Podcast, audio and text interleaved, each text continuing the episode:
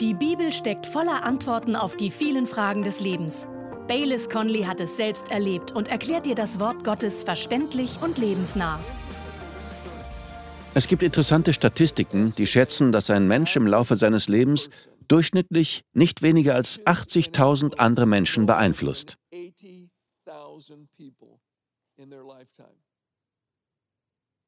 Wenn das stimmt, gibt es natürlich manche, die weniger Menschen beeinflussen als andere. Und es gibt auch andere, die vielleicht kontaktfreudiger sind, die wiederum Einfluss auf viel mehr Menschen nehmen.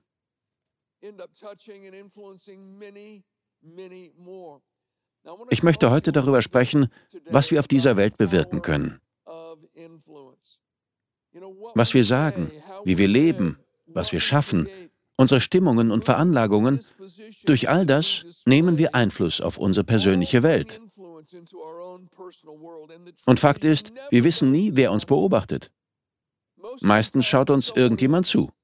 Unser Kind, unsere Geschwister, unser Partner, ein Freund, ein Fremder. Haben Sie sich schon einmal umgedreht und gesehen, dass jemand Sie beobachtet? Sie fahren im Auto und schauen sich um und im Auto neben Ihnen starrt Sie jemand aus irgendeinem Grund an. Ich habe ein paar Mundharmonikas im Auto. Das ist mein Probenraum. Ich spiele beim Fahren. Und manchmal treffe ich jemanden, der sagt, Sie sind doch der, der im Auto Mundharmonika spielt. Ich habe Sie gesehen. Ich habe ja nicht gespielt, um beobachtet zu werden, aber so ist es eben. Menschen schauen uns zu. Und wir beeinflussen einander ständig auf die eine oder andere Weise, ob es uns bewusst ist oder nicht. Aber Einfluss ist ein zweischneidiges Schwert. Einfluss hat eine gute, positive Seite, er hat aber auch eine schlechte, negative Seite. In der Bibel gibt es viele Berichte, die beide Seiten der Medaille zeigen. In Apostelgeschichte 19 kommt ein Mann namens Demetrius vor. Er war Silberschmied und es gelang ihm, die gesamte Zunft der Silberschmiede gegen den Apostel und das Evangelium aufzuwiegeln. Und dann schaffte er es, die gesamte Stadt Ephesus zu verwirren und in Aufruhr zu versetzen. Alle stürmten ins dortige Theater. Janet und ich waren einmal in Ephesus in der heutigen Türkei und dieses Theater ist nicht gerade klein.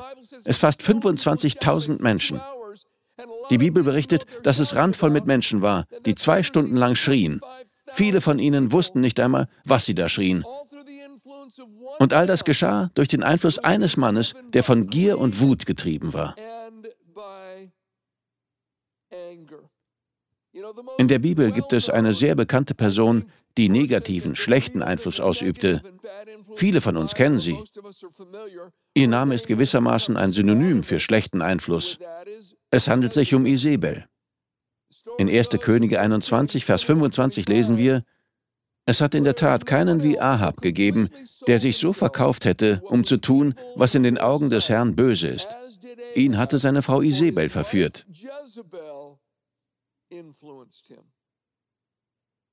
Sie war die hinterhältige Mörderin und sie beeinflusste ihren Mann in die gleiche Richtung.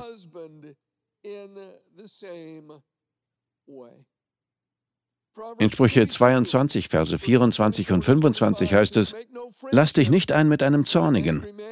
Und mit einem Mann, der sich schnell erregt, verkehre nicht, damit du dich nicht an seine Pfade gewöhnst und deinem Leben eine Falle stellst. Wer sich mit aggressiven, verbitterten Menschen abgibt, dessen Seele wird in eine Falle gehen. Die Gedanken und Haltungen solcher Menschen färben auf andere ab.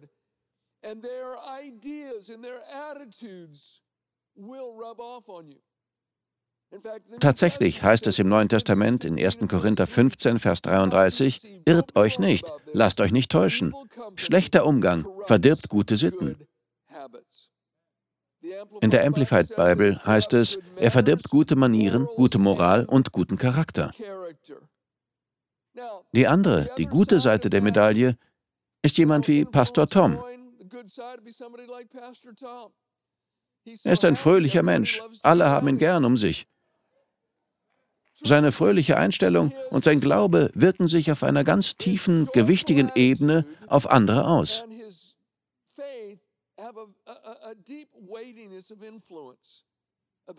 Ich kenne Tom schon sehr lange. Ehrlich, er ist immer gut gelaunt. Tom, in den letzten 20 Jahren habe ich dich, glaube ich, nur einmal niedergeschlagen erlebt. Vielleicht für eine halbe Stunde.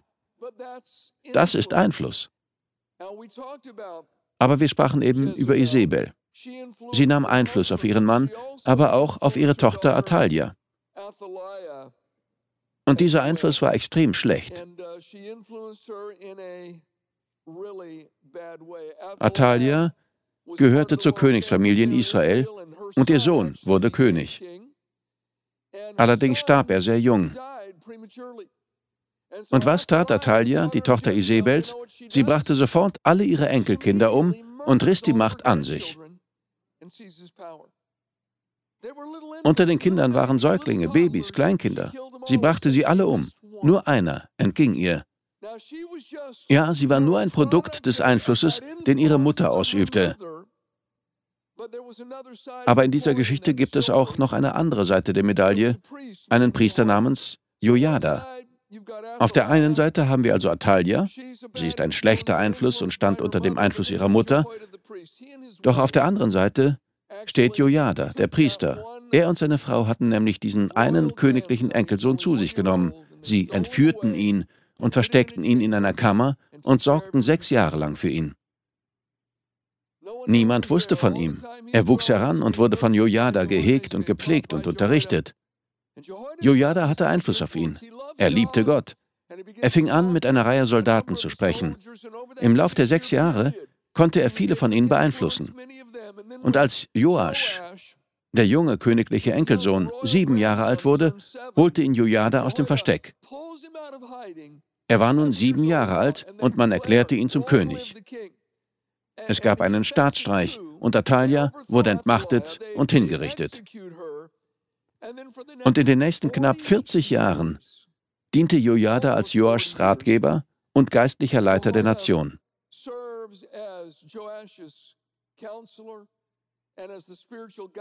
Er führte eine nationale Erweckung und Reformation an.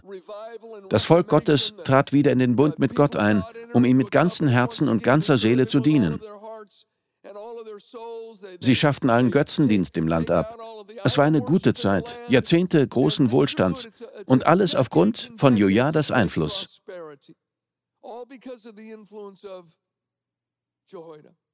Und interessanterweise war er bereits 90 Jahre alt, als er und seine Frau Joasch aufnahmen. Er starb mit 130 Jahren.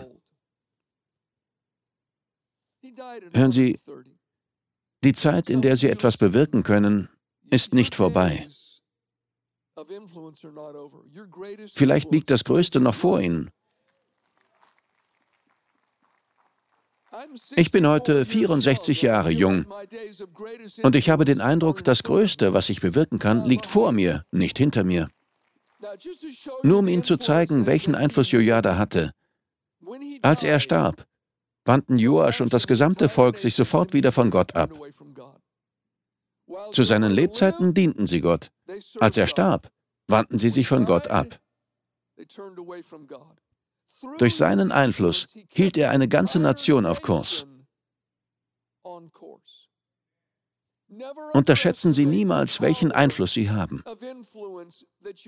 Selbst diejenigen unter uns, die extrem introvertiert und Einzelgänger sind, haben viel mehr Einfluss, als ihnen klar ist. Die Bibel sagt, niemand lebt für sich selbst und niemand stirbt für sich selbst. Andere Menschen werden von ihrem Leben beeinflusst, so einsam dieses Leben auch sein mag. Das ist übrigens ein Zitat aus Römer 14, Vers 7. Dort heißt es, denn wir gehören nicht uns selbst, ganz gleich, ob wir leben oder sterben. Wir kommen nicht um die Tatsache herum, dass wir Einfluss haben. Jeder von uns hier und jeder, der zuhört, wir haben Einfluss. Die Frage ist, wie können wir diesen Einfluss für Gottes Reich einsetzen?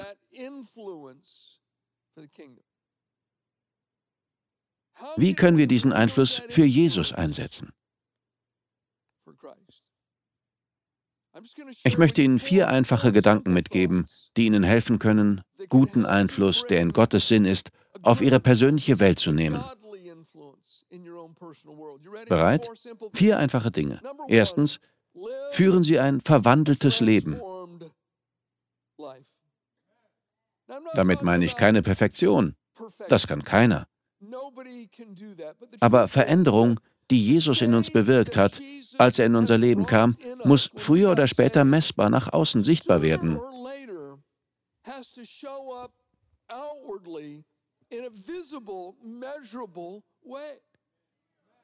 Das wird auch die Frucht des Heiligen Geistes genannt. Wo es eine Wurzel gibt, wird es irgendwann Frucht geben. Wir fangen an, ein verwandeltes Leben zu führen. Das ist ein sehr wichtiges Thema.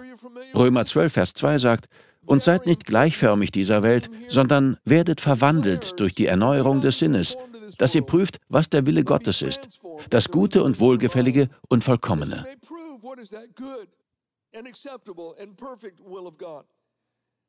Wenn uns gesagt wird, wir sollen prüfen, was Gottes Wille ist, was gut und vollkommen ist, dann heißt das, wir sollen verstehen und ausleben, was Gott für unser Leben bereithält. Er sagt uns zwei Dinge. Passt euch nicht an, sondern lasst euch verwandeln. Alle zusammen. Anpassen, verwandeln. Das Wort anpassen bedeutet eigentlich von äußerem Druck geformt werden, wörtlich in eine Form gepresst werden. Lassen Sie sich nicht von der Welt und ihrem Druck in deren Form pressen. Denken Sie nicht wie die Welt. Übernehmen Sie nicht die Ideologien und Lehren der Welt. Lassen Sie sich nicht in die Form der Welt pressen. Sie sollten nicht wie die Welt klingen und aussehen. Es gibt immer äußeren Druck. Gruppenzwang, den Druck der Medien in unserer Kultur und so weiter. Tanz nicht aus der Reihe, sei nicht anders, heule lieber mit den Wölfen, du musst klingen wie wir. Du solltest auch keine abweichende Idee oder Theologie haben, andernfalls wird dich das teuer zu stehen kommen. Es gibt also Druck. Doch Paulus schreibt, passt euch nicht unter dem Druck der Welt an, sondern lasst euch verwandeln. Das Wort verwandeln bedeutet buchstäblich von innen nach außen verändert zu werden. Es heißt, das, was im Inneren ist, sich nach außen auswirken zu lassen. Das griechische Wort ist Metamorpho. Unser Wort Metamorphose ist davon abgeleitet. Wir denken dabei vielleicht an eine Raupe, die eine Metamorphose durchläuft und sich in einen Schmetterling verwandelt. Das geschieht von innen nach außen. Paulus will hier sagen, als Jesus euch rettete, hat Gott Gutes in euch hineingelegt. Er hat Heiliges, Ewiges in euch hineingelegt. Und wie bekommt man diese innerlichen Dinge nach außen? Wie kann man ein verwandeltes Leben führen, sodass es sich in unserem Reden zeigt, in unserem Umgang mit Menschen und Situationen, in unserer Sicht auf die Welt und in unseren Prioritäten? Wie gelangt dieses Gute von innen nach außen? Paulus erklärt es uns. Wir werden durch die Erneuerung unseres Denkens verwandelt. Und unser Denken erneuern wir anhand von Gottes Wort indem wir anfangen, wie Gott zu denken und Zeit mit seinem Wort verbringen, indem wir Gottes Wort als höchste und letzte Autorität in Fragen des Lebens und Gewissens akzeptieren. Wenn wir das tun, geschieht etwas Übernatürliches. Das, was Gott in uns hineingelegt hat, kann nach außen gelangen. So beginnen wir ein Leben zu führen, das starken Einfluss für Gott ausübt. Ein verwandeltes Leben. Wenn wir anfangen, ein verwandeltes Leben zu führen, wenn unser Denken von Gottes Wort verändert wird, wenn wir das Gute, was Gott in unser Innerstes gelegt hat, nach außen wirken lassen, werden andere es bemerken. Das ist Einfluss. Die zweite Möglichkeit, in der Welt etwas zu bewirken, ist ganz einfach, jemandem in Not zu helfen. Helfen Sie jemandem, der in Not ist. Vielleicht ist es eine materielle Not, vielleicht eine seelische. Vielleicht braucht der andere nur eine Schulter zum Ausweinen. Vielleicht braucht er nur jemanden, der mit ihm Kaffee trinken geht und sich seine Probleme anhört.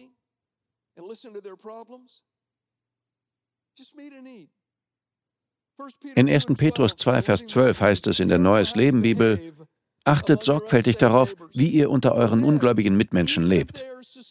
Selbst wenn sie euch eines Unrechts anklagen, wird sie euer einwandfreies Verhalten beeindrucken und sie werden an Gott glauben und ihm die Ehre geben, wenn er kommt, um die Welt zu richten. Wir gewinnen mehr Herzen, indem wir sie erweichen, als auf sie einzuhämmern. Das ist so. Jesus sagte, die Menschen werden unsere guten Taten sehen und den Vater im Himmel preisen. Das lesen wir in Matthäus 5. Jesus sprach davon, dass Gott unsere guten Taten, unser freundliches Handeln gebraucht und sagte zwei Dinge. Ihr seid Salz und ihr seid Licht. Ich glaube, wir verstehen das. Wenn wir zu Menschen freundlich sind, wenn wir jemanden in Not helfen, ohne Gegenleistung, leuchtet darin das Licht des Evangeliums auf. Aber es wirkt auch wie Salz. Salz macht Menschen durstig. Waren Sie schon einmal in einer Bar? Normalerweise steht da eine kleine Schale mit Salzbrezeln oder salzigen Nüssen auf dem Tisch. Wussten Sie, dass der Wirt diese salzigen Snacks nicht aus lauter Herzensgüte auf den Tisch stellt? Er denkt nicht, meine Gäste kommen auf dem Heimweg hier vorbei und vielleicht hatten sie noch kein Mittagessen. Vielleicht haben sie Hunger. Ich werde ihnen wenigstens ein paar Brezeln geben. Nein, sie stellen die salzigen Snacks auf den Tisch, damit die Gäste sie essen und Durst bekommen. Dann bestellen sie noch ein Bier mehr, bevor sie gehen. Und wissen Sie was? Durch unsere guten Taten, unser freundliches Handeln bekommen Menschen Durst nach dem, was wir haben. Dadurch bekommen die Menschen Durst nach Gott. Okay, die dritte Möglichkeit, diesen Einfluss auszuüben, ist einfach, Menschen einzuladen. Johannes 1, Verse 43 bis 46. Am folgenden Tag wollte er nach Galiläa aufbrechen und er findet Philippus. Und Jesus spricht zu ihm, folge mir nach. Philippus aber war von Bethsaida, aus der Stadt des Andreas und Petrus. Philippus findet den Nathanael und spricht zu ihm, wir haben den gefunden, von dem Mose in dem Gesetz und die Propheten geschrieben haben, Jesus, den Sohn des Josef von Nazareth. Und Nathanael sprach zu ihm, aus Nazareth kann etwas Gutes kommen? Philippus spricht zu ihm, komm und sieh. Eigentlich ganz einfach. Komm und schau es dir selbst an, Nathanael. Komm und sieh. Eine ganz einfache Einladung. Und als Nathanael kam und Jesus begegnete, war er überzeugt. Jemand hat seinen Teil getan und einfach jemanden eingeladen. Und dann hat Gott seinen Teil getan. Am Ende sagte Nathanael, du bist der König. Du bist Gottes Sohn. Manchmal laden wir einfach jemanden ein.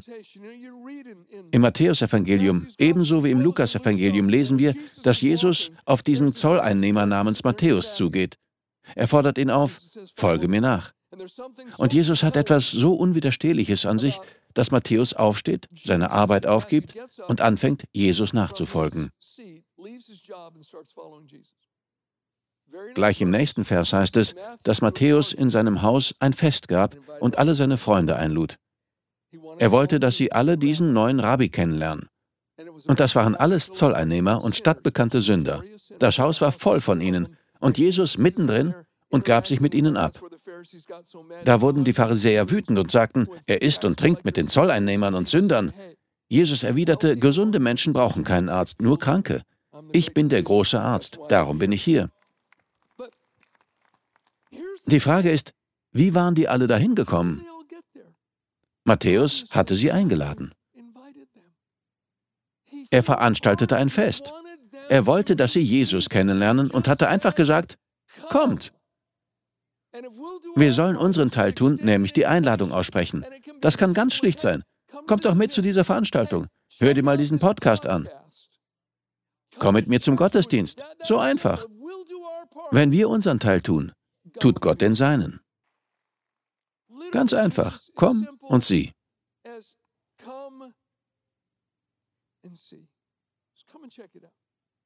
Und das vierte und letzte, was wir, was Sie und ich tun können, das ist, erzählen Sie ganz einfach Ihre Geschichte.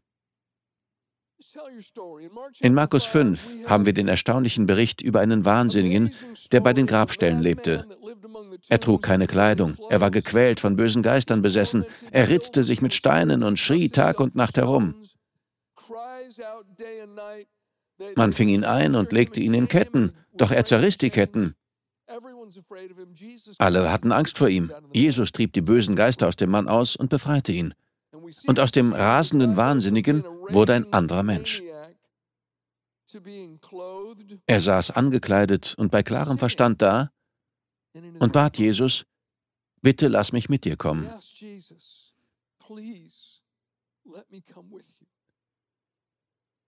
Doch interessanterweise sagte Jesus Nein.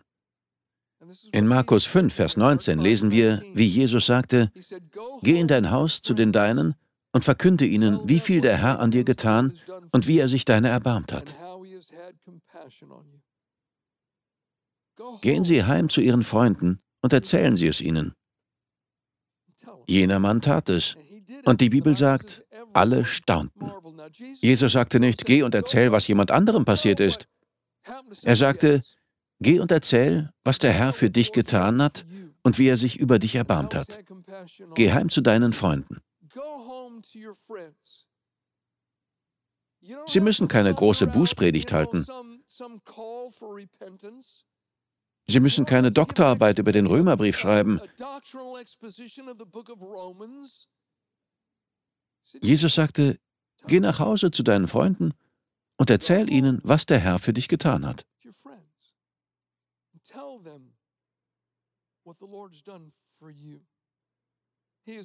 Gott war sehr, sehr gut zu mir. Ganz ehrlich, ich fühle mich von Gott bevorzugt. Ich fühle mich so unverdient mit Gottes Gunst beschenkt.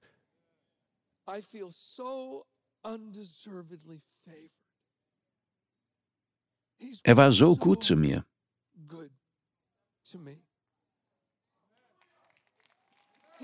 Und er war gut zu unserer Familie.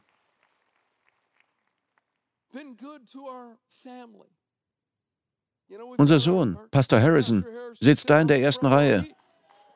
Er säße heute nicht hier, wenn Gott nicht so gut zu uns gewesen wäre. Manche von Ihnen wissen, dass meine Frau keine Kinder bekommen konnte. Durch Gottes übernatürliches Handeln wurde sie durch das Gebet eines Pastors geheilt. Das ist eine Geschichte, die ich heute nicht erzählen werde, aber unseren Sohn Harrison haben wir nach diesem Pastor benannt. Gott war sehr, sehr gut zu uns.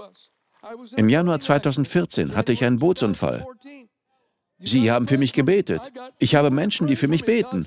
Gott ist sehr gut zu mir gewesen.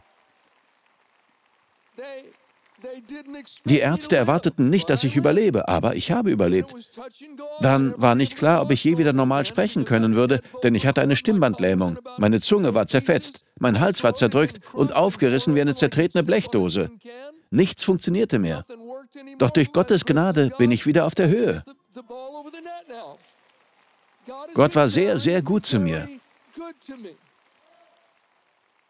Gehen Sie nach Hause zu Ihren Freunden. Erzählen Sie Ihre Geschichte.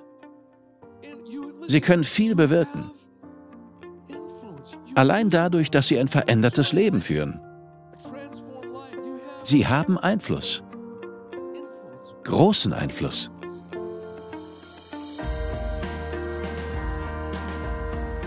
Wir danken dir fürs Zuhören. Weitere Predigten sowie eine tägliche Andacht von Baylis findest du kostenlos auf baylis-conley.de. Gott segne dich.